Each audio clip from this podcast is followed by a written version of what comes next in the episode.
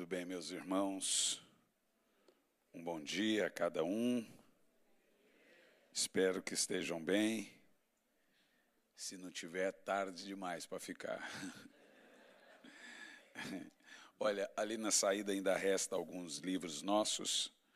O livro Anjos e Demônios, a cultura do jejum. É, existe um tipo de jejum na Bíblia que a gente brinca que esse jejum é aquele jejum de tiro curto. Sabe, nada de 100 metros, corrida de 100 metros. Há um tempo atrás eu preguei na igreja sobre os tipos de jejum. Por que, que você jejuma 21 dias? Por que, que você jejuma, por exemplo, 7 dias, 16 dias? São jejuns que a gente vê na Bíblia. Eu foquei muito na questão do jejum de três dias. O jejum de três dias é um jejum ele de abstinência total. De 21 dias é um de abstinência parcial. Mas por que, que você encontra esse jejum de três dias na Bíblia? Por exemplo, Paulo jejuou três dias. Esther jejuou três dias. Nínive jejuou três dias.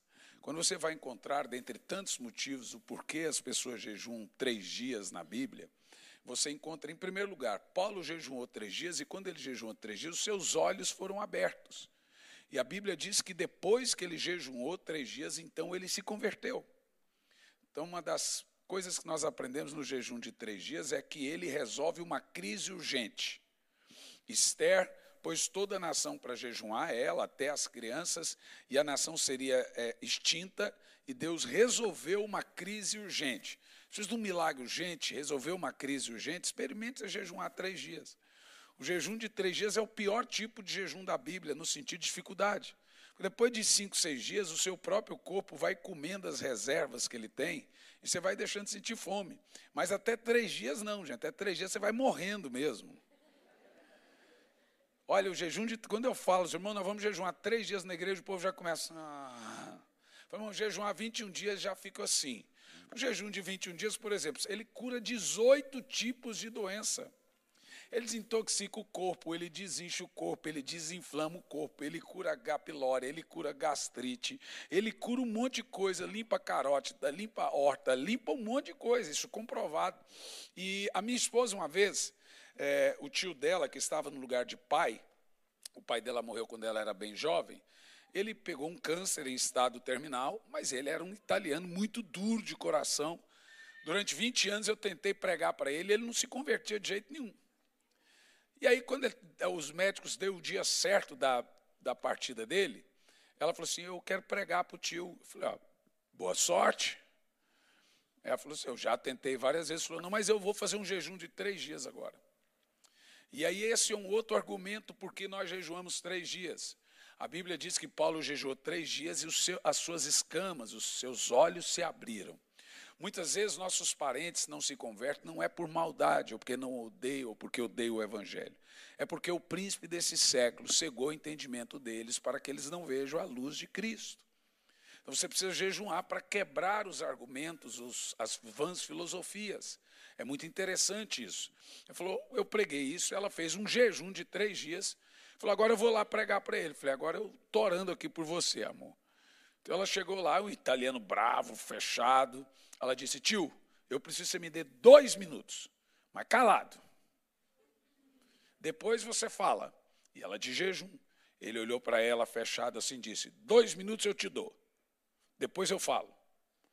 Ela falou: Tá bom, só preciso de dois minutos. Em dois minutos ela disse: O senhor vai morrer daqui tantos dias e o senhor vai para o inferno. Pronto, falou toda a verdade. Ele olhou para ela e falou assim: Posso falar? Falou, pode. Como é que você sabe que eu vou para o inferno? Porque a Bíblia diz que você vai para o inferno. A sua Bíblia é católica, a Bíblia é evangélica. O Jesus você crê. A própria Maria, mãe de Jesus, disse que precisava de um Salvador. Como é que você não precisa? Ele olhou, ficou assustado, falou: nunca tinha pensado nisso. Pois então, para onde eu vou? Não existe purgatório, tio, existe inferno. Se você morrer hoje, você vai morrer. E logo, você vai para o inferno. Você quer pagar para ver? E a minha esposa, ela é fleumática. Então ela é fechada. Imagina ela nessa autoridade. Só foi o jejum, é claro.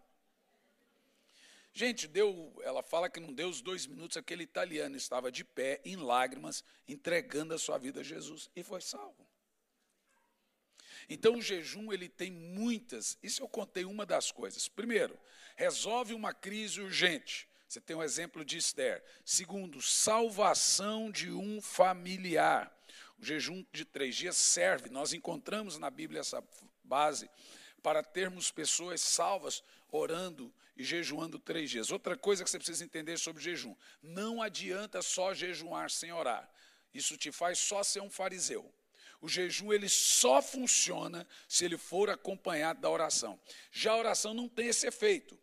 Se você orar, você terá um encontro poderoso com Deus. O jejum ele foi feito para complementar a oração. Então você também não pode jejuar porque você quer jejuar. Você tem que fazer pelo menos umas cinco perguntas antes de jejuar. Não tenho tempo disso aqui, mas uma delas é: foi Deus que me deu? Deus me chamou? Qual é o propósito do que eu estou jejuando? Então, o jejum ele tem que ter um propósito definido, ele tem que ter início, meio e fim. Você tem que pôr no papel o que você espera alcançar com aquele jejum. Não é tipo assim, vou fazer um regime. Não é um regime, é um jejum.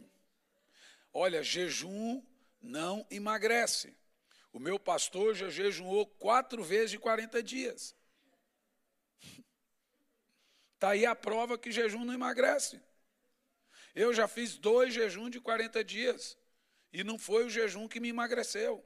Muito pelo contrário, você faz o jejum e o seu corpo estoca, depois ele acelera o metabolismo. Então, se a sua ideia é fazer um regime, não vai funcionar. E aí prova que a comida é de fato um ídolo para você. Tenha esse livro aqui como um, um ali que você vai guardar e depois você vai lá, procura que tipo de jejum eu quero. Você vai ter todos os tipos de jejum, como ele funciona. O conselho do médico para cada tipo de jejum é de fato uma cultura permanente. Esse outro livro aqui, Anjos e Demônios, a realidade do reino espiritual, é para você aprender suas batalhas. Aqui eu falo exatamente sobre as duas armas que nós temos na batalha espiritual: uma de ataque e uma de defesa. O nome de Jesus é uma arma de ataque. O sangue de Jesus é uma arma de defesa. Aí eu me pergunto, onde é que está na Bíblia? Está na Bíblia, me prova. Eu falei, não, vai você achar. Se você viesse com humildade e dissesse assim, pastor, eu queria aprender, eu provava. Mas já que você quer briga, se vira para achar. Eu não estou com disposição, mas a Bíblia fala, em Apocalipse no capítulo 12, sobre a defesa do sangue. Ele, pois, ele, o, o diabo nos acusa diante de Deus por 24 horas, mas eles, pois, o venceram. Essa acusação, no caso, pelo sangue do cordeiro e pela palavra do testemunho que deram. Você percebe literalmente aí, em muitos outros textos, que o sangue de Jesus ele é uma arma de defesa, como um escudo. Mas nós temos na Bíblia também e em meu nome vocês expulsam demônios, peguem serpentes, curam enfermos, etc. Você percebe que a gente avança é com o nome, que a gente se protege é com o sangue. Então, com o nome você ataca, com o sangue você se defende. Essa é das muitas coisas que você aprende nesse manual de batalha espiritual aqui, nesses dois livros. E a chave, o pendrive, aqui eu falo sobre a cultura do avivamento, a cultura da oração eu tenho viajado o mundo pregando sobre isso. Coloquei, colo eh, consegui colocar em 32 mensagens essa cultura. Aqui, por exemplo, como orar por uma hora. Se você ouvir essa mensagem, praticar ela do jeitinho que está aqui, tem um mapa que você tão logo estará orando, no mínimo, todo dia, uma hora por dia. Nós vamos fazer uma promoção que não tem muita coisa, só tem esses dois livros, cada livro é 20 euros, o pendrive é 25, mas a promoção é o seguinte: se você levar o livro e o pendrive, é 30 euros. Tá bom? Eu sei que cá em Portugal vocês têm a cultura da Black Friday também. Então não fiquem bravos comigo, imagine que isso hoje é uma Black Friday. Eles podem fazer lá, a gente pode fazer cá. Porque uma vez eu estava pregando numa igreja de um pastor português, ele ficou muito bravo comigo quando eu fiz a promoção. Isso não é possível, isso não é justo. Ficou bravo mesmo. Mas então, é, imagine como uma Black Friday. Eu acho que na época, tem muitos anos que eu venho aqui, desde 2002, não tinha Black Friday ainda. Eu disse ao pastor Cício, à pastora Kênia, que eu estava ali sentado, o Espírito Santo me trouxe uma palavra muito engraçada: mulheres de poder. E o pastor e os homens, escutem sobre as mulheres de poder. 1 de Paulo a Timóteo, capítulo 2, versículo 14. penso que é uma coisa que pouco tem sido falado e pregado, e quando é pregado, é pregado em congressos restritos de mulheres. E eu acho que essa mensagem não só as mulheres precisam ouvir, mas os homens também precisam entender o que é uma mulher de poder. Não é um, um, empoderamento feminista, não é nada disso. Eu creio que essa mensagem é uma mensagem de avivamento que atingirá o cônjuge. Segunda de Paulo a Timóteo 2 e 14, já começa assim quebrando todos os dentes dos homens. Volta lá o texto, 14. Segunda de Paulo a Timóteo 2 e 14. O texto anterior que você estava, qual que era? Então é primeiro, pronto, está é, tá certo. E Adão não foi iludido, mas a mulher foi enganada. Acabou aqui a acusação. Nunca mais se acusa as mulheres. E começa assim: por ser enganada, ela caiu em transgressão. Significa, Adão foi um tonto. As mulheres foram iludidas. Bom, Espírito Santo, fale conosco, nos ensine e pregue a cada um para nós, de nós, em nome de Jesus. Amém. Você já percebeu que na Bíblia, tudo que Deus vai fazer, Muitas vezes ele não conta com, com, com, o protagonismo das mulheres, mas ele não faz nada sem incluí-las. Ele não faz nada sem começar com as mulheres. Nem sempre elas estão protagonizando, mas sempre começou com elas. Alguns pontos importantes nisso aqui. Primeiro, as mulheres compartilham uma bênção que somente elas e Deus têm em comum. Olha que coisa poderosa. Há uma bênção na Bíblia que só Deus tem o que você tem: a bênção de dar a vida. É só a mulher e Deus que compartilha essa tremenda bênção.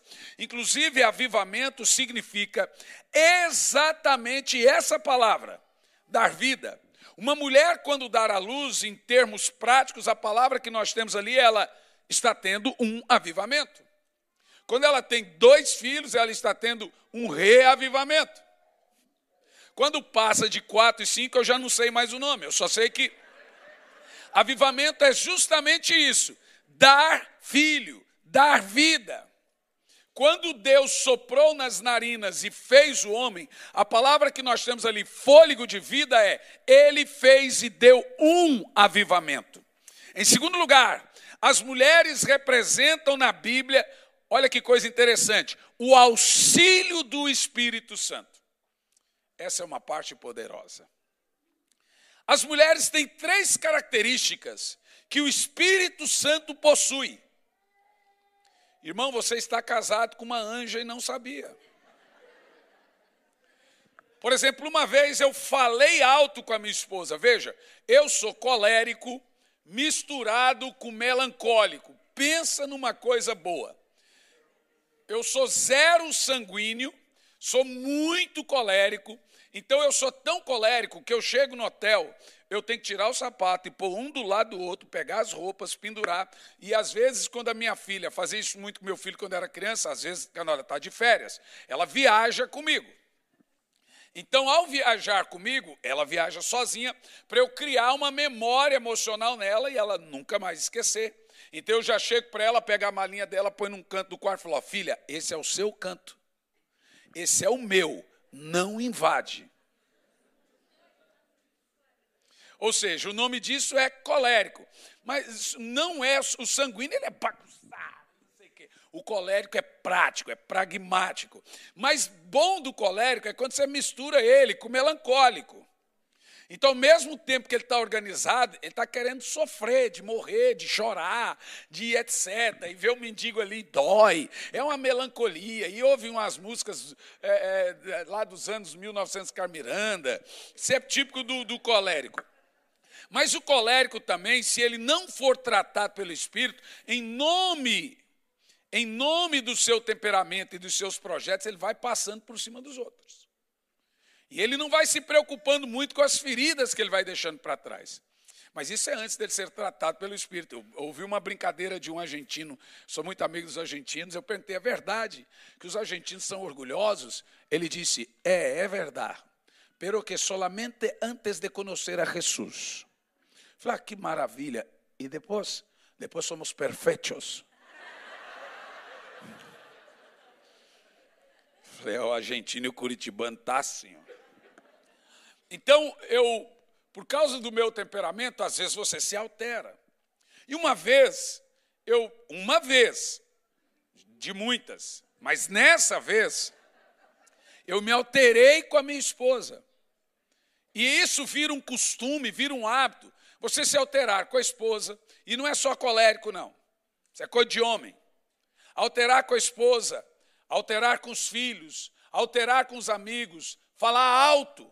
E se não fala alto, fala grosseiramente. Se não fala grosseiramente, usa aquela mansidão da cobra, fala baixo, mas fere. Porque cobra é assim, ela não faz barulho. Quando você vê, já picou e saiu, foi embora, deixou você morrendo envenenado.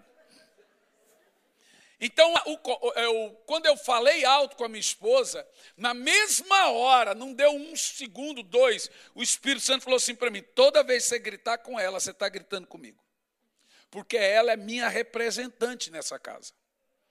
Aí vem a justiça própria. Falei, por quê? Eu oro mais que ela, eu trabalho mais que ela, eu busco mais que ela, porque ela é seu representante. Ele falou, pelo fato de ser mulher.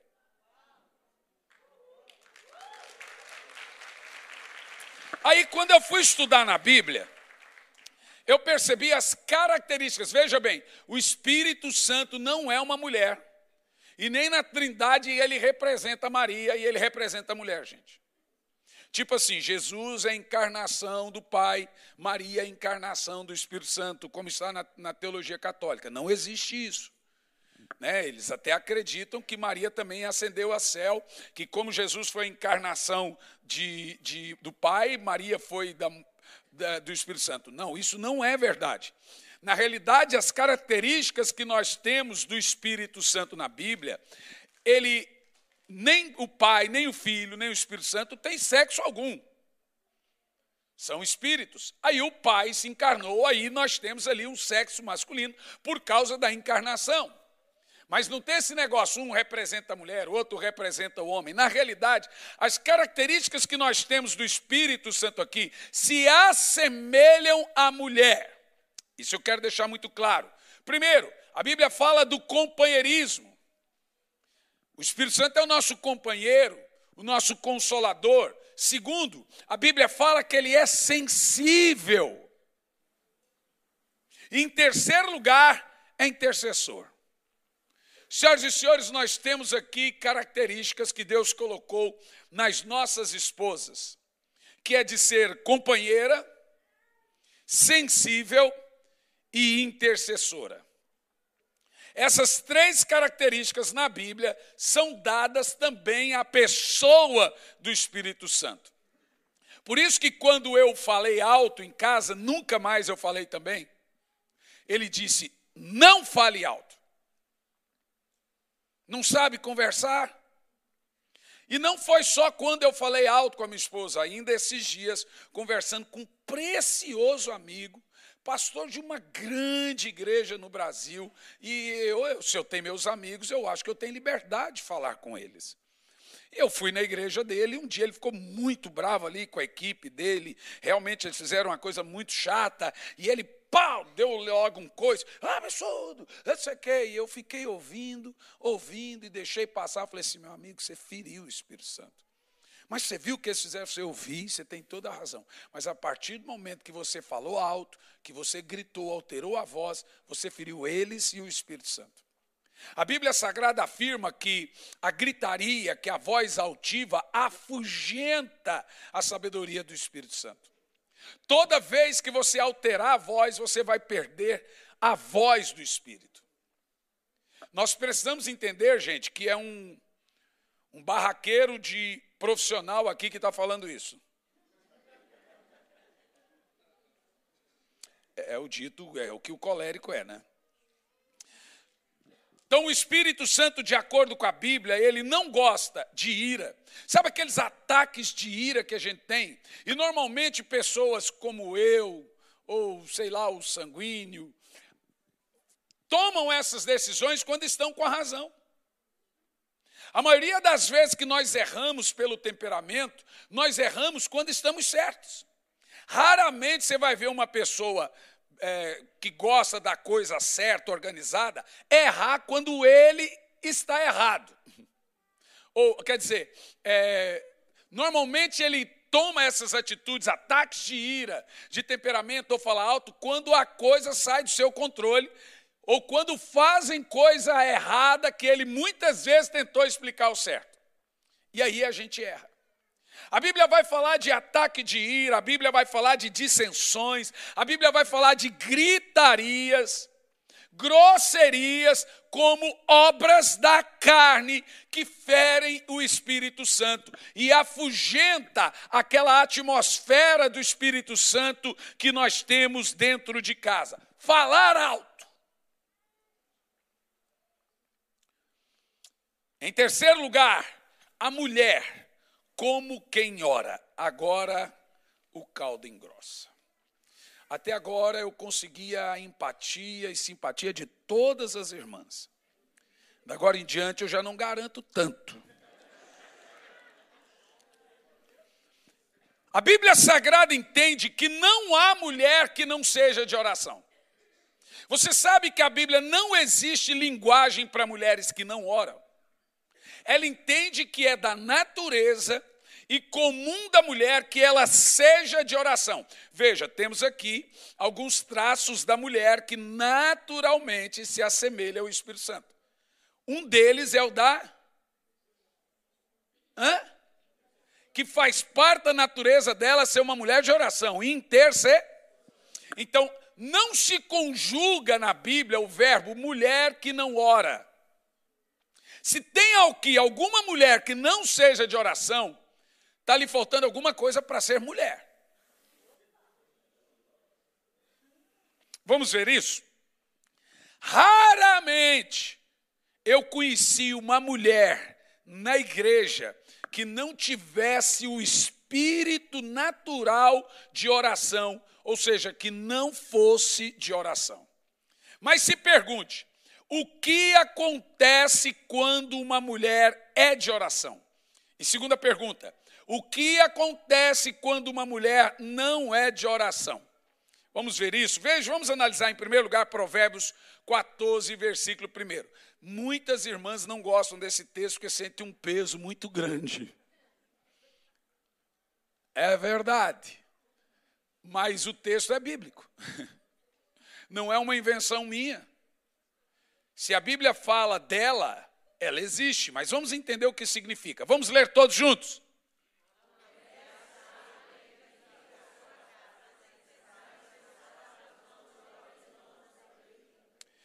Bom, vamos lá. A mulher sabe edificular, mas a tola destrói com as próprias mãos.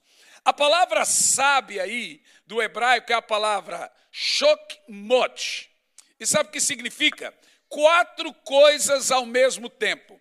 Tome nota. O que significa ser uma mulher sábia? Quatro coisas ao mesmo tempo, de acordo com o index da, do Strong. Primeira, habilidade na guerra. Segundo, administração. Terceiro, assuntos religiosos. Pensa numa mulher sábia. E em quarto, de oração. Quando a Bíblia diz mulher sábia, está falando que ela é habilidosa em momentos difíceis, está falando que ela é uma administradora, uma boa administradora do lar. O termo aqui não é dinheiro, o termo aqui é casa arrumada.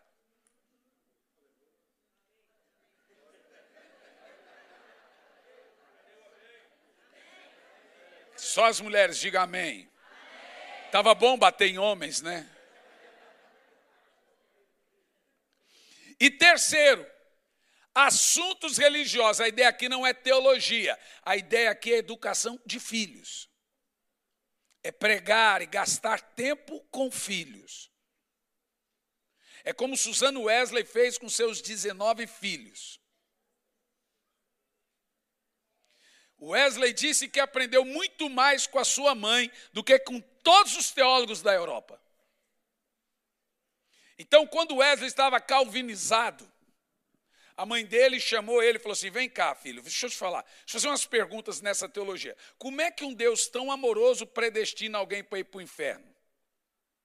Tenta me explicar. E aí você pega nos diários, tanto de Suzano Wesley como de Wesley, que ele começou a pensar à medida dos questionamentos de sua mãe.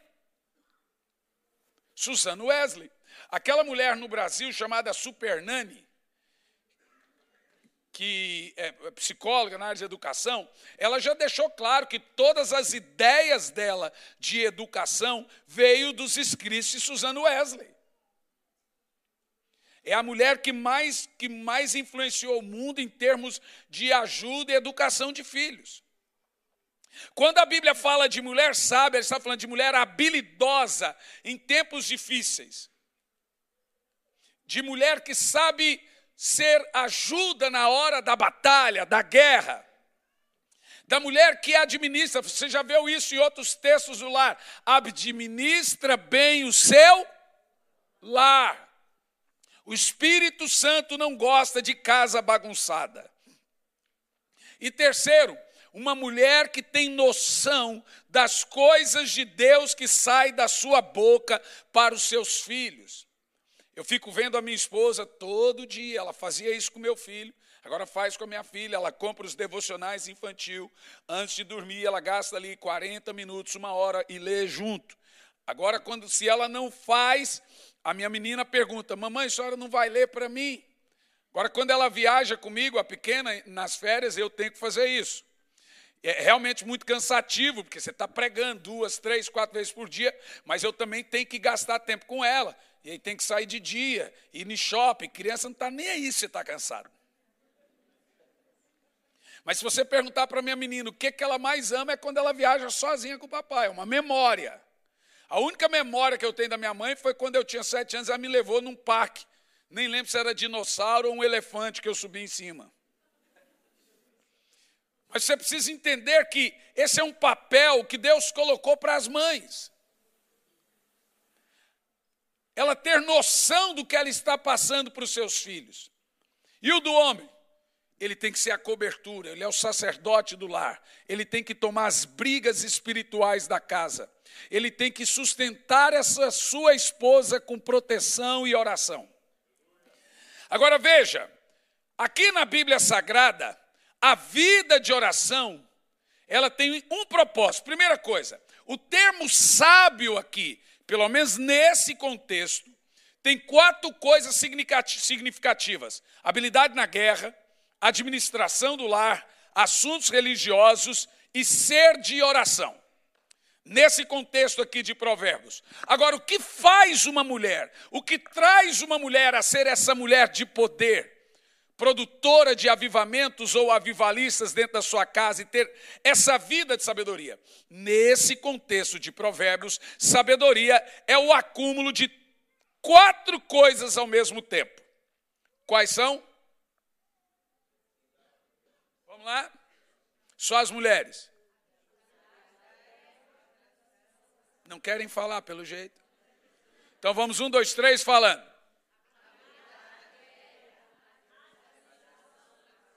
assuntos religiosos e de oração. Bom, eu, eu vou dizer uma coisa para vocês: eu amo não ser mulher.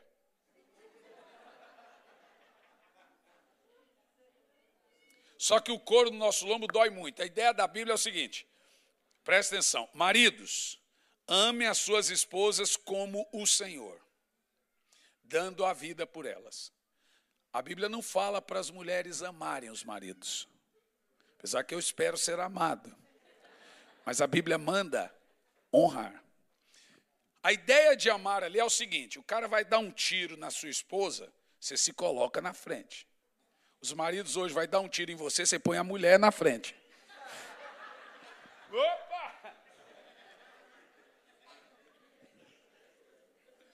A ideia da Bíblia é que você dê a vida. A Bíblia não manda a mulher dar vida pelo marido. Mas manda o marido dar vida pela mulher. Se você quiser, a gente troca de lugar. Eu não tenho problema nenhum com isso. Eu falo para minha esposa só, eu não teria nenhum problema se Deus falasse assim: Elisandra, dá vida para o seu marido, marido honre a sua esposa.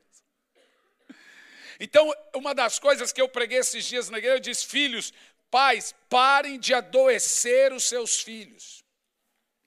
Por exemplo, eu ouço muitos pais culpando os filhos por serem filhos. Eu dou a vida por você. Eu trabalho feito um condenado. Eu chego em casa e você só estuda.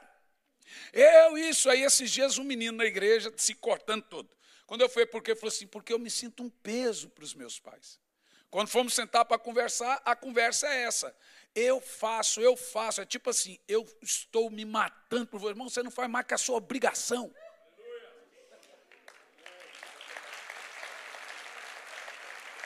Para de adoecer seus filhos, pare de fazer seus filhos se sentirem culpados e serem simplesmente filhos.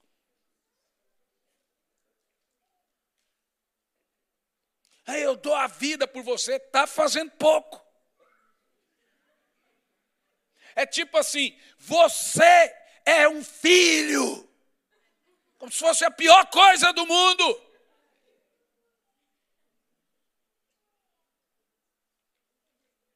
E aí você vai conversar com os adolescentes. Eu me tornei defensor deles, bato um monte neles.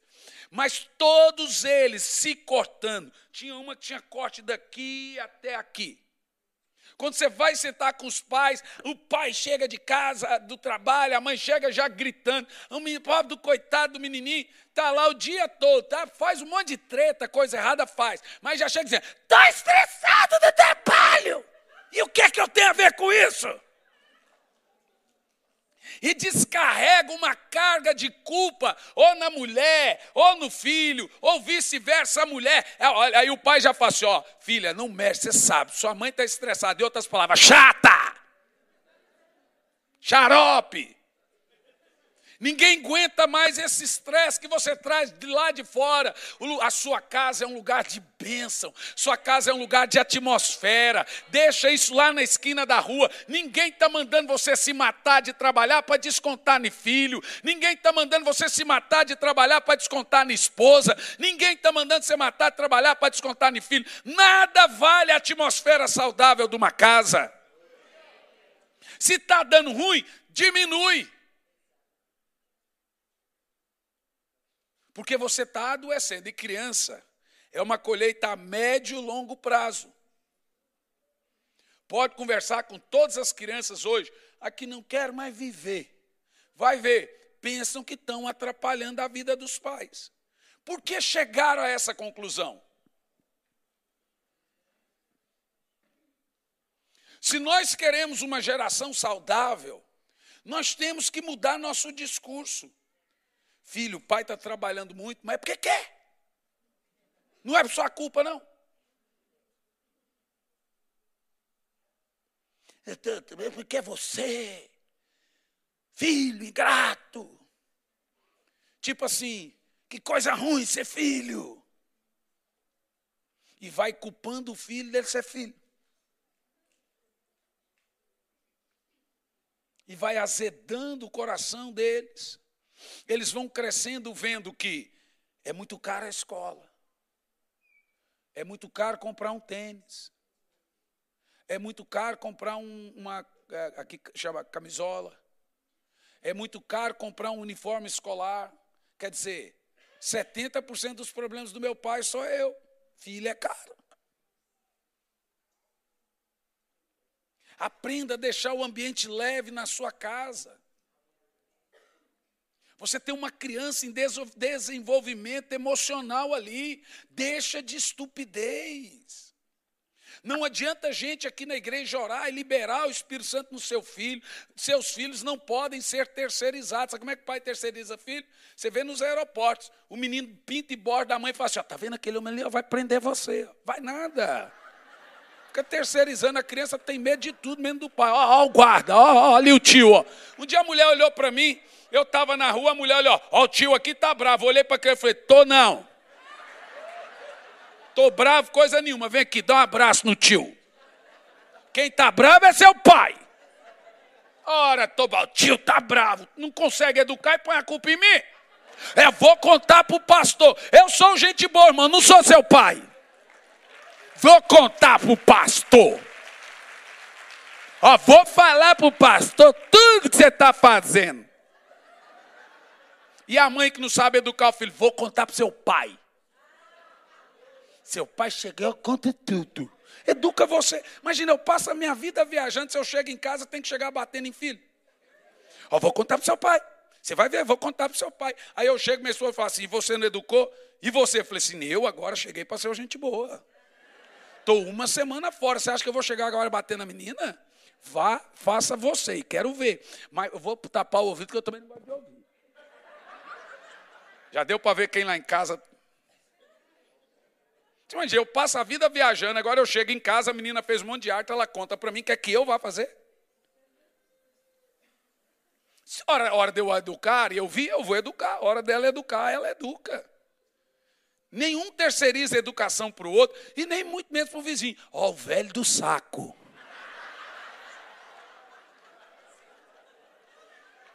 Você já ouviu essa do velho do saco? Onde é que tem o velho do saco na Bíblia?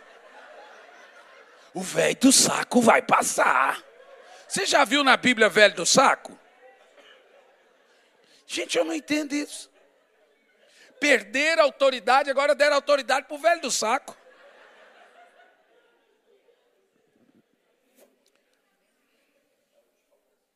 A ideia da Bíblia aqui é que nesse caso, nesse texto, a mulher ela só conseguirá ser sábia se. Olha só. Pastor, como é que eu vou ser essa mulher aí? A ideia da Bíblia é que a mulher só conseguirá ser sábia se ao mesmo tempo for de oração. Aí, pastor, eu não sou essa mulher sábia. Tem que ser de oração para ser. Vamos analisar a primeira de, de Paulo Timóteo 2, 14 e 15. O que Paulo está querendo nos instruir quando diz assim: Adão foi estúpido, a mulher foi enganada. Adão não foi iludido. E tem gente que chama Paulo de machista. Mas a mulher, sendo enganada, caiu em transgressão. Agora, o verso 15 tem uma chave importante.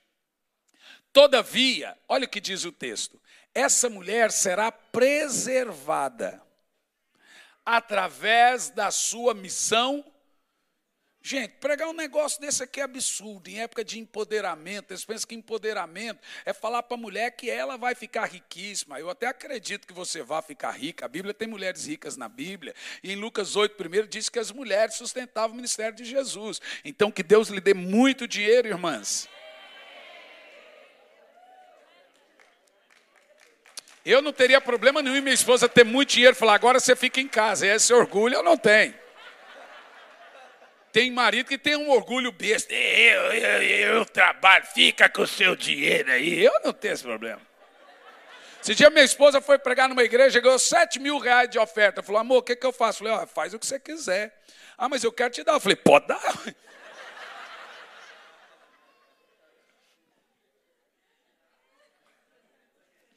Está. Você acha que eu tenho esse orgulho, irmão? Tem gente que tem.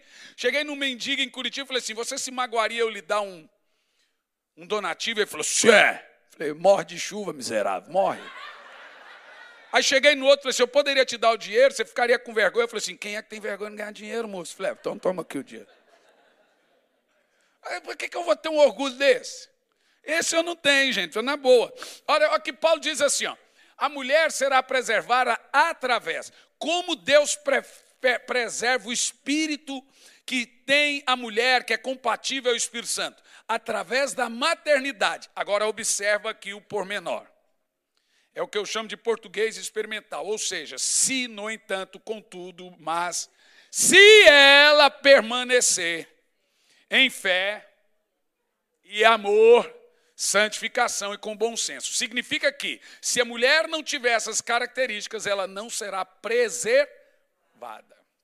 Deixe-me te explicar o que a Bíblia está querendo dizer com isso. Há uma palavrinha aqui, duas palavrinhas nesse texto que eu gostei muito, que é, primeiro, permanecer em fé. Segundo, santificação. Para a mulher trazer paz no lar, ganhar um marido que não é crente, ou ganhar filhos problemáticos, ou mudar a esfera de um lar, o apóstolo São Paulo diz que ela tem que permanecer na fé, no amor, na santificação e no bom senso. Não vou entrar na questão de vestimenta aqui, eu deixo mais para a pastora Kênia, em congresso de mulheres, esse aqui fica mais ideal quando as mulheres falam para as mulheres na questão de vestimenta, quando ele fala do bom senso. Mas isso as mulheres lidam com elas mesmas. Vou usar mais a palavra permanecer em fé e permanecer em santificação. A palavra permanecer no grego aqui é a palavra meno e se refere a um lugar.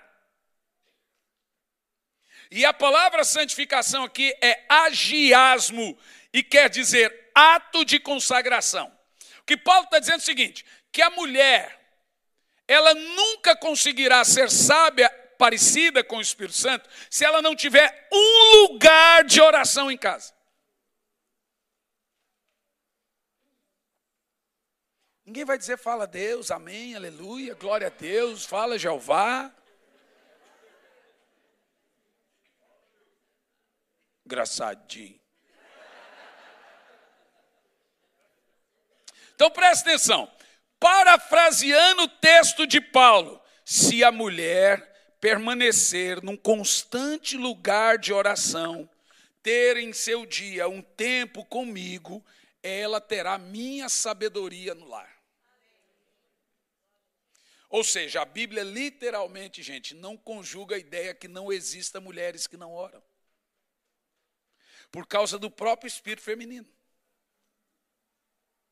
Ela é, representa o Espírito Santo dentro da casa. A Bíblia também não conjuga a ideia que há maridos que tratem mal suas esposas. Se ela representa o Espírito Santo, é a ele que você magoa. É a ele que você fere.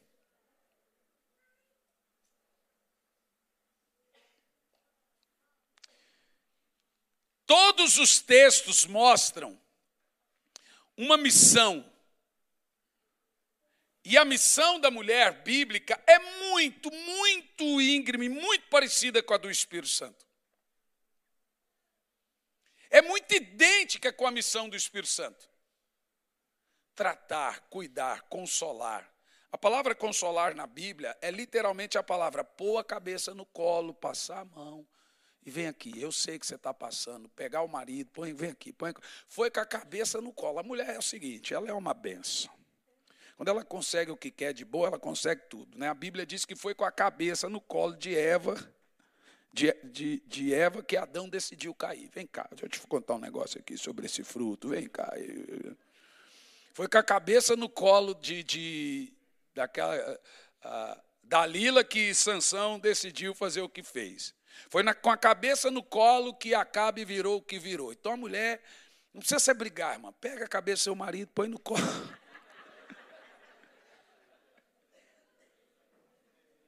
Agora, quando essa mulher é cheia do Espírito Santo, ih, rapaz, você já imaginou? Todos os avivamentos nascem desse tipo de mulher. Quando eu vou estudar a história do avivamento, nenhum avivamento nasceu sem que antes tivesse uma mulher sustentando de oração. Sustentando o marido, sustentando os filhos, levantando os filhos, todas. Eu não trouxe aqui, mas nós lançamos na nossa editora um, um livro chamado Mulheres que Oram. Todas as avivalistas. Eu fiquei assustado quando eu fiz a, a, a, a edição do livro. Que a gente gosta muito de falar dos homens famosos, né? John Wesley e etc. Mas quando você vai ver a mãe de John Wesley, você fala de Zinzeldorf, mas quando você vai ver Madame Guion, que influenciou Zinzeldorf,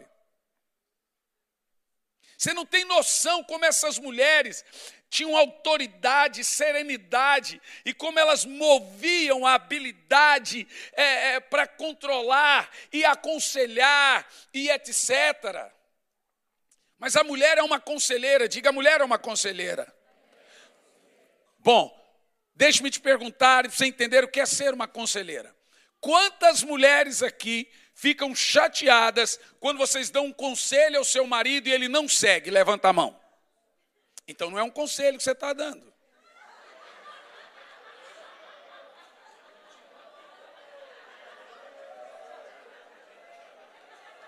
Você está mandando. Deixa eu falar uma coisa, irmãs. Ninguém se apaixona pelo filho. Marido não dorme com filho e nem se apaixona por filho. Se você continuar tratando seu marido como filho, você vai perder o marido.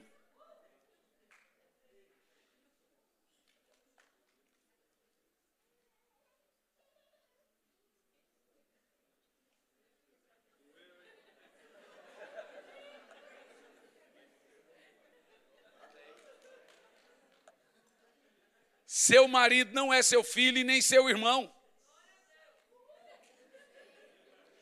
Você tem que parar de tratar ele como você trata seus filhos, como você trata seu irmão. Mulher é conselheira e outra, é uma estupidez o marido entender que a esposa representa o Espírito Santo em casa sendo ela de oração, e ele não ouvir. No meu caso é muito engraçado, que a minha esposa, a gente sai de casa, fala, amor, tem que parar numa farmácia. Eu falo, mas você só faz isso na hora de sair. E vai reclamando, quando eu vejo, já estou parado na farmácia. Para que reclamar então? E ela é assim, ó, tem que parar na farmácia, ela fala uma vez. E eu vou reclamando, reclamando, e paro na farmácia. E ela vai só ali arrumando a unha, fazendo a maquiagem, sabe que vai parando na farmácia.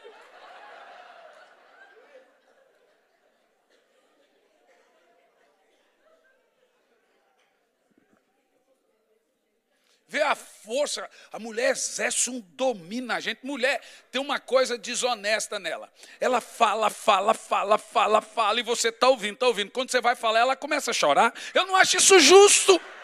Agora é minha vez de falar. Falando, não, pelo amor de Deus, não chora. Agora é a hora que eu vou falar.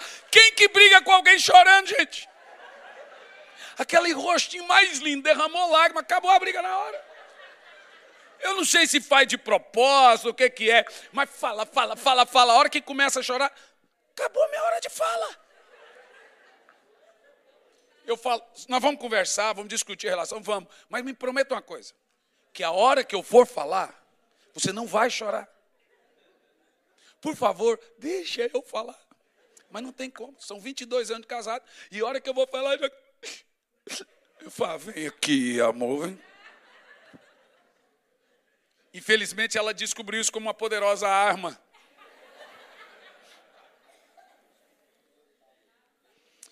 Agora, um alerta muito importante aqui às irmãs e aos irmãos. Por que, que é importante, em tempos de avivamento, você sempre pregar sobre maridos, mulheres, filhos? Porque todo avivamento começa no seio de um lar e converterá o coração dos pais aos filhos e dos filhos aos pais. Estava num culto de avivamento, reunião de avivamento recente, falei assim: vem aqui todos os pais e fiquem de frente para os seus filhos e vão orar por eles. Gente, raramente foi um pai ou mãe que ficou de frente para o filho, ficava de lado assim, não olhava para o filho. Falei, mas que coisa estranha, irmão, fica de frente para o seu filho, olha no olho dele e ora com ele. Ninguém. E em outra reunião a mesma coisa. Então eu comecei a perceber que muitos pais não conseguem orar para os seus filhos porque não dão testemunho. Não conseguem olhar no olho do filho porque o filho sabe que ele fala palavrão, sabe que ele é um espancador, sabe que ele só sabe gritar. Que moral ele tem agora de orar para o filho? Sabe que o pai é pego em pornografia dentro de casa, sabe que a mãe e o pai quebram o pau. E agora, o que? Meu pai vai orar por mim? Seu filho aceita receber sua oração, meu irmão? Se fosse hoje, seu filho chamaria você para fazer o casamento dele? Olhar no olho de um filho tem que ser um testemunho. Que avivamento nós teremos se nós estamos adoecendo os futuros profetas da nação? Se nós jogamos lixo no coração deles, culpamos eles, não saramos, eles erram, a gente tem que vir com a palavra e corrigir. Vem cá, você errou, mas saiba que eu confio em você. Tem que disciplinar na hora de disciplinar, mas mostrar para eles que eles têm um futuro brilhante, não culpá-los. Se você trabalha 10 horas por dia, o problema é seu, não do seu filho. E não trazer para eles essa carga que você escolheu para a sua vida, não foi ele. Pelo amor de Deus, Parem de estragar a próxima geração de servos de Deus e servas de Deus. Parem de adoecer seus filhos. Vão orar em línguas por eles. Aprenda, seu filho está dormindo, vai lá. Eu aplico o sangue de Jesus sobre a sua vida. Eu tiro todo o mal da sua mente. Toda ideologia, eu faço isso todo dia. Quando eu não faço, pergunta para mim se você foi lá e orou com as crianças, estão dormindo, eu vou lá e oro, libero e abençoo. E veja, esses dias minha filha estava é, ela pegou a mania, então ela está no culto e ela deita no hora do culto e ora. Às vezes nem está orando, deita por deitar e fica ali e ora, e ora. Aí veio um pastor e falou assim: que bonitinho, sua filha fazendo isso. Você que ensinou? Eu falei: nunca ensinei ela a fazer isso, não. Ela vê os pais fazendo. Filho, não faz o que você manda. Filho, faz o que você faz. Antes do seu filho amar seu Deus, ele vai amar o Deus que você ama.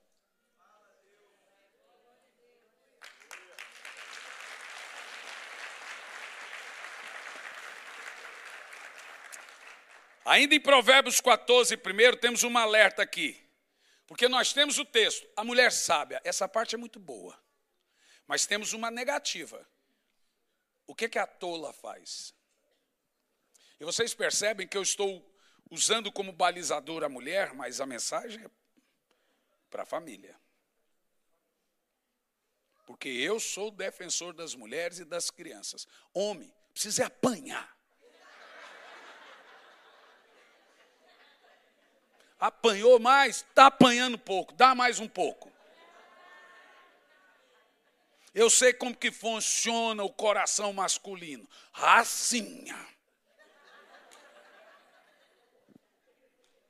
Mas vamos lá, vamos entender uma coisa aqui interessante. Provérbios 14, versículo 1 na parte B, nós já sabemos quais os benefícios e como a mulher se torna sábia, tendo um lugarzinho de oração e orando todo dia. E se você se tornar uma mulher sábia, da sua casa pode suscitar um grande evangelista, um grande avivalista, que vai conquistar uma próxima geração. Não adianta a gente ficar orando por criança e elas recebem o Espírito Santo aqui, chega lá na sua casa, você enche ela de lixo, de tóxico e deixa ela é, fazer o que quer. Seu filho está falando palavrão, você não vai corrigir. E ao invés de corrigir, é pau, tapa na boca para lá, e pau, azedando filho para cá, e é xingando, é gritando. E depois a gente fala, agora olha no olho do seu filho e ora. Quando você vai orar, o filho não consegue olhar para você, não tem empatia com você. Aí não tem como, aí é uma geração estragada. Provérbios 14, primeiro, vai falar sobre a mulher tola. O texto diz: A tola destrói com as próprias mãos. É brabo, pesado. A palavra tola aí é a palavra evil.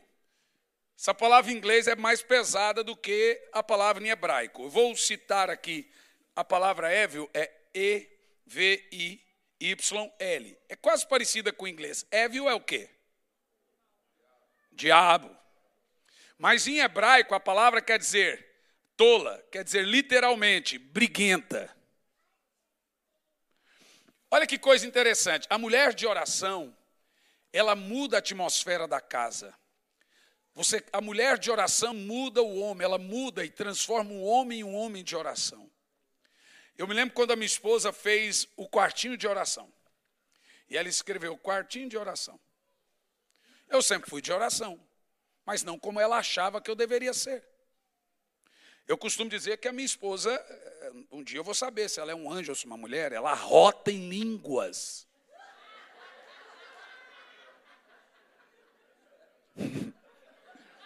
A mulher canta com grande estu na frente do espelho. Sabe, o, o temperamento do meu filho e da minha esposa são idênticos. Da minha filha e meu são idênticos. A minha filha fica nervosa, eu falo, filha, sai do meio desses santos aí, vem aqui para a roda dos escarnecedores. Eles são muito santos para a gente, filha. Deixa esses dois para lá. Vem aqui para o meio dos pecadores, minha filha. Sai do meio desses santos aí. Não, de fato, a minha esposa é uma santa mulher de Deus. E ela é aquele tipo de gente assim, ela, quando ela quer que você faça algo, ela diz, vamos fazer. Quando ela quer que você mude, ela fala: Nossa, eu acho que a gente deveria mudar. Como eu já estou 22 anos casado, eu sei que ela está me acusando usando a palavra nós. Falei, tá, eu já entendi. Mas a sabedoria dela consiste nisso. Então, muitas vezes eu acordei, abri um olho, ela estava com a mão ali orando para mim. E eu fingindo, fingi que estava dormindo. Então ela falava, Senhor, eu oro pela vida de oração do meu marido. Então ela fez um quartinho, cheguei de viagem, está lá um quartinho. Falei, que quartinho? Não, um quartinho que eu fiz para mim. Ela já tinha. Eu já falei assim, para mim, né? Ela quer me colocar um peso, mas contudo ela disse para ela, eu não vou julgar. E eu entrava no quartinho, saía. Eu nunca vi ela naquele quartinho, mas ela disse que foi para ela.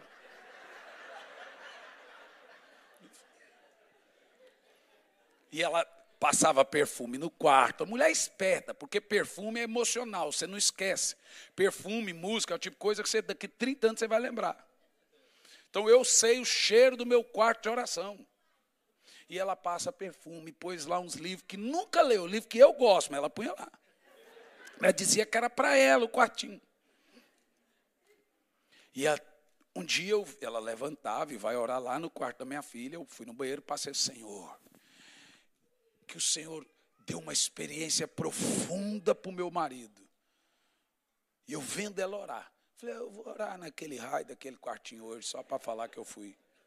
Irmão, ali eu tive uma experiência profunda com Deus. Mulheres oram pela vida de oração dos seus maridos. É de vocês que nascem os avivamentos, minhas irmãs. Vocês, escuta, não é dos homens, é das mulheres que nascem os grandes movimentos de Deus na terra. Então eu vou te falar: se vocês quiserem, o mundo será salvo.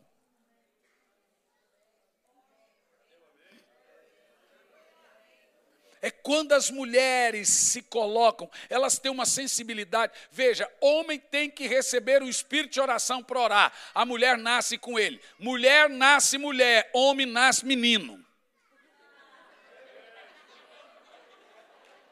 A mulher já é mulher a partir dos primeiros dias, já é mulher. Homem é menino. Mulher já nasce com o espírito do Espírito Santo, ela já nasce com o espírito de oração, ela já nasce intercessora, guardando as crianças. É debaixo de oração que as mulheres, que os pais escondem seus filhos. É em oração que nós escondemos nossos filhos. Não é usando Netflix YouTube como babá. Eles ficam quietinhos, nossa, meu filho está quietinho. Vai lá, filho, vai assistir, toma o celular. Vocês não sabem o que vocês vão colher daqui 10 anos. É difícil gastar tempo. É difícil responder as perguntas. É difícil orar junto. Dói, estava vendo a pastora Kennedy dizer: Eu gastei tempo com os meus filhos. Meu filho tem 19, 20 anos de idade, vai fazer em fevereiro. Com 16 anos ele não queria saber de ministério mais. Apaixonou por uma menina lá. Ainda bem que foi uma menina. E ele falou: pai, eu não quero mais ser pastor, não quero mais nada. E minha esposa já ficou pissuída. É, você tem que fazer. Eu falei assim: calma. Vamos ter sabedoria. Com 16 anos, você meteu o pé na porta, você perde o coração dele que, que você pensa em fazer? Foi, eu vou orar e Deus vai me dar sabedoria. Eu orei três dias, jejuei, falei, Deus me deu sabedoria. O que você vai fazer? vou tirar ele da escola. Ele falou, que raio de sabedoria é essa? falei, calma, deixa eu explicar. Vou tirar ele da escola e vou pôr ele para viajar comigo. Não, mas é o último ano da escola. Eu falei assim, depois ele recupera. Eu vou dar um salarinho para ele, para ele ver que é bom viajar comigo. Então eu falei, ó, você vai viajar com ele. Ele já fechou a cara. falei, mas vou te dar tanto. Ele já ficou feliz. Um ano viajando comigo. Ele começou a ver a minha vida, minha história, minha vida de oração. Ele escreveu o prefácio do último livro, pegou paixão em seis meses. Desapaixonou. E apaixonou por outra, agora vai casar. Eu poderia perder o meu filho se não fosse a sabedoria de Deus, a vida de oração dos pais. Eu pus ele para ficar comigo no mesmo quarto, não cobrei nada dele, não cobrei oração, não cobrei jejum, eu deixei ele ver como o pai dele ama o Senhor. Comecei ele ver como o pai dele ama a missão, o projeto, o propósito. Se você não investir nos seus filhos, investir neles não é a vida de oração deles, é a sua vida de oração. Porque a deles será construída à medida que eles veem a sua. Minha filha fala assim: Papai, cadê o meu quartinho de oração? Tinha que fazer o quartinho de oração dela. E aqui a música? Não, eu não gosto de orar com música, papai. Ela tem sete anos. Nós temos uma cultura lá em casa de oração. Cada um tem sua hora de oração. A neném chega da escola, ela tem o tempo dela de oração e depois ela vai brincar. Nunca pedi, nunca ensinei. Ela foi lá e roubou um tapete meu e fez o tapete dela, descolou os negócios na parede e colou no quarto dela. É uma cultura que a gente desenvolve em casa. Se você não mudar e eles não verem que você ama Deus, eles não vão amar o seu Deus. E você depois, olha, há muitos anos atrás, eu via os pais iam para a igreja, cadê seus filhos? Ah, vocês estão cansados. Uma semana toda na escola, então hoje eu deixei eles em casa. Eu falei, olha, você vai colher. Você vai colher. Escuta o que eu estou dizendo, você vai colher. Passaram-se 10 anos. A maioria desses hoje estão ou grávida, desviados, ou usando droga, que lá no Brasil tem muito e droga, etc. Pastor, ora para os meus filhos, eu não sei o que eu faço. Falei, vamos orar. Mas você lembra? É, o senhor já falou, não precisa falar, mas vou falar agora, você nunca mais esquecer. Porque eu falei, cadê seus filhos? Deixei dormindo em casa. você vai colher. Porque criança é colheita a médio, longo prazo. É uma cultura. Eles precisam, nem que seja estourar a bexiga na salinha do Ministério Infantil. Eles têm que saber. Falei para minha filha ontem, eu, à noite, eu conversando com ela. E aí, filha? Amanhã eu vou na igreja. falei, você não cansou de ir na igreja, filha? De segunda a ontem, essa igreja, todo dia, três, três vezes por dia. Ai, mas eu amo. Falei, que bom, né, filha? É claro que ela não está falando do culto.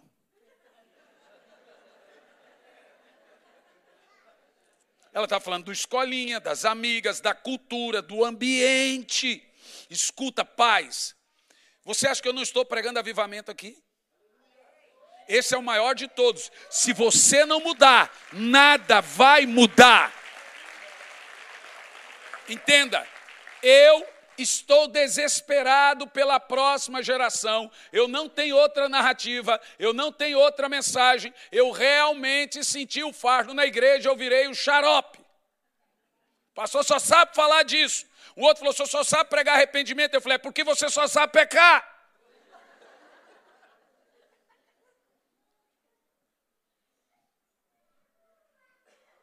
Então, quando a Bíblia fala de mulher tola, mulher briguenta. Eu já percebi que um dos efeitos da falta de oração é ser briguento, irritado, cheio de justiça própria, fala alto, ofender o Espírito Santo e as pessoas, que também significa rixosa. Vou concluir aqui, ó, Provérbios 21 e 19. Lá no Brasil tem um meme dizendo assim: Moraes proíbe os pregadores de dizerem que está terminando.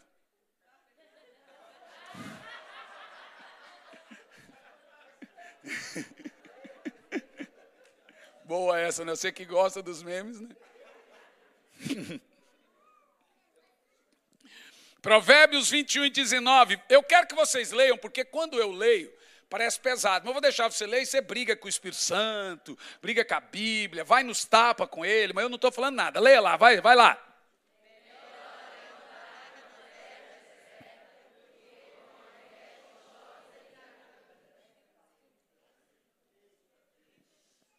Palavra pesada, né? Quantos dentes você perdeu agora? Eu não vou deixar só para as mulheres aqui, porque realmente tem mulheres rixosas, birrentas e tem homens. Então isso serve para os dois lados, apesar que a Bíblia está falando. A palavra iracunda aqui é o termo para mulher birrenta, briguenta. A palavra rixosa, midian, que é a palavra hebraica, é uma mulher cheia de confusão, briguenta, que não deixa ninguém viver em paz. A Bíblia diz assim: é melhor morar num deserto. E a palavra iracunda aqui, ou iracunda, é kaak, e significa ira, provocação, quem provoca aflição. É o que eu falei dos pais ficarem construindo o coração doente, afliçoso dos filhos. E isso serve para todos nós, apesar de estar, é uma mensagem de avivamento, porque eu acredito mesmo, se queremos viver algo para daqui 10, 15 anos, as mulheres têm uma participação majestosa nisso. E a palavra iracunda aqui significa uma pessoa cheia de ira, está sempre irado em casa. Para de agir irado. Você está ofendendo o Espírito Santo e você está calando o Espírito Santo. Você está pondo o Espírito Santo quieto. A palavra que é confusão, briguenta, a pessoa que não deixa ninguém em paz. Sabe aquele marido que sai de viagem, a mulher faz assim. Ufa. Quando o marido fala, mulher, eu vou aposentar, ela fala, meu Deus.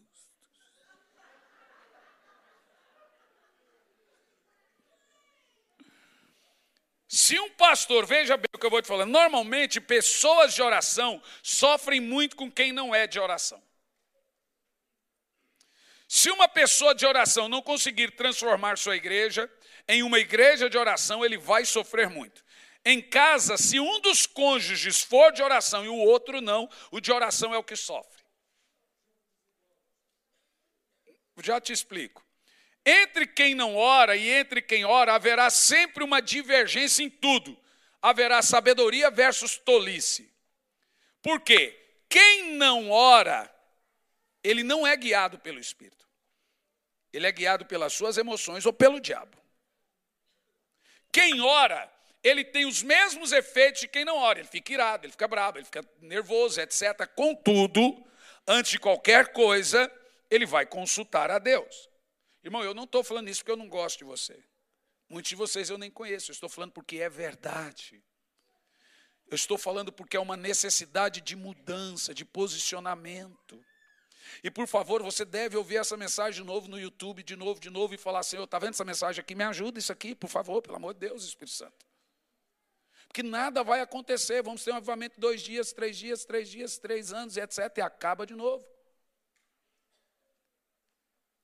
Quem não é guiado pelo Espírito é guiado por suas emoções, pelo diabo, pelos dois. Ou seja, quem não ora é levado a agir por impulsos da alma. Se está desanimado, agirá com base no desânimo. Se está alegre, agirá com base na alegria momentânea. Se está irado, irá agir com base nisso. Quem ora em todas essas emoções que ele tem, todas, ele vai consultar a Deus e vai agir com base na voz do Espírito.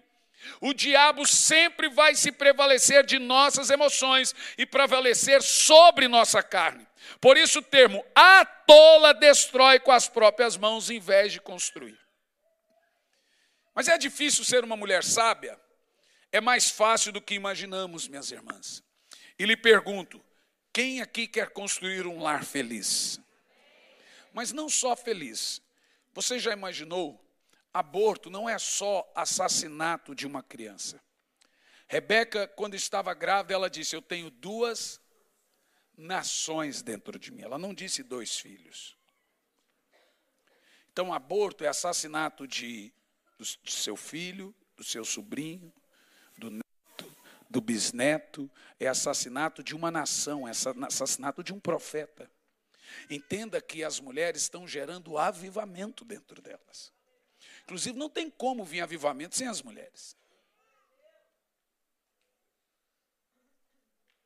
Não tem.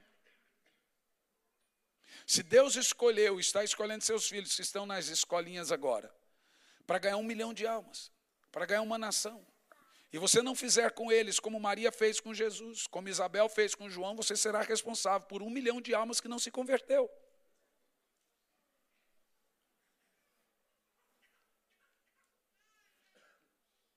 Então, como se adquire sabedoria? Quantos aqui querem adquirir sabedoria? Tiago 1 e 5. Se alguém de vós tem falta de, peça. Olha como é fácil. Ainda diz o texto, e Deus dá livremente. Simples. Senhor, me dê sabedoria. Agora você tem que vencer a estupidez. Você tem que pedir, Senhor, eu preciso de sabedoria. Essa é uma manhã que o Senhor quer nos preparar para algo à frente. Mulheres de oração mudam o mundo, seus maridos, seus filhos. Irmãs, quer um conselho meu? Homens são estúpidos. Paulo disse isso, que os homens são estúpidos. A diferença do seu marido para os seus filhos está só no valor dos brinquedos. Mas a estutice é a mesma. Contamos com a discrição do Espírito Santo em suas almas, a sabedoria no seu espírito para nos mudar, para nos transformar em homens de oração, apaixonados por Deus. E aí é o seguinte: quanto mais apaixonado por Deus, mais apaixonado pela esposa. Agora, uma mulher rixosa, irmão, te falar a verdade, a Bíblia diz que é melhor morar num deserto do que com uma mulher briguenta. O jogador Edmundo disse o seguinte: o melhor treinador que eu. É, treinador de futebol que fala em Portugal? O melhor treinador de futebol que eu já trabalhei foi Vanderlei Luxemburgo. O único problema dele é que ele deixava o ambiente pesado. É muito difícil você ter uma pessoa que deixa o ambiente pesado em casa. A sua casa tem que ter o seu cheiro. O marido tem que sentir falta de casa porque ele, vem o cheiro a sua casa tem que estar preparada. Porque ali tem alguém que representa o Espírito Santo. Conselheira, sensível e intercessora. Eu gostaria de orar aqui essa manhã e concluir a minha fala fazendo um pedido simples. Quem aqui crê que precisa de sabedoria, seja homem, seja mulher? Primeiro, Homens que têm que se arrepender por ferir o Espírito Santo ferindo suas esposas. Homens que têm que se arrepender gritando, espírito de ira. Que precisam se arrepender para suas esposas. Isso afugentou o Espírito Santo dentro de sua casa. E afugenta. E quando você afugenta, para a prosperidade, para tudo, porque entristece o Espírito Santo. E não é gritar só com o esposo, é gritar com todo mundo, na, no trânsito, etc, etc. Quando você altera a voz, o Espírito Santo tem uma sensibilidade, ele acha estranho. Os homens precisam mudar. As mulheres precisam ser de oração e pedir que seus maridos sejam de oração. E aí nós mudamos o mundo. E os nossos filhos vendo isso, o normal do filho é ter ciúme do amor dos pais. Então a minha filha hoje é a ciumenta, antes era meu filho. Hoje ela vê eu e minha esposa junto, ela fica assim, isso é normal. O resto que não é normal. Ah, estou com ciúme do papai, estou com ciúme da mamãe. Então é uma memória que eles construíram, que eles sempre veem os pai e a mãe juntos, se beijando, só beijando gente, e, e etc, etc. Isso é normal. O que não dá é eles viverem, verem os pais que se odeiam. Nós estamos destruindo a alma de nossos futuros evangelistas, profetas, pastores. É grave. Não há unção do Espírito Santo que mude um negócio desse, gente. Mas aqueles que querem mudar de postura, aqui nós temos os maridos. Se você for homem o suficiente, como você diz que é, você vai ficar de frente agora para sua esposa de pé e olhar no olho dela e pedir perdão por todas as vezes que você gritou com ela. Vamos ver se você é homem para fazer isso. É de frente, não é de lado, não. É de pé também. Que raio de homem é você?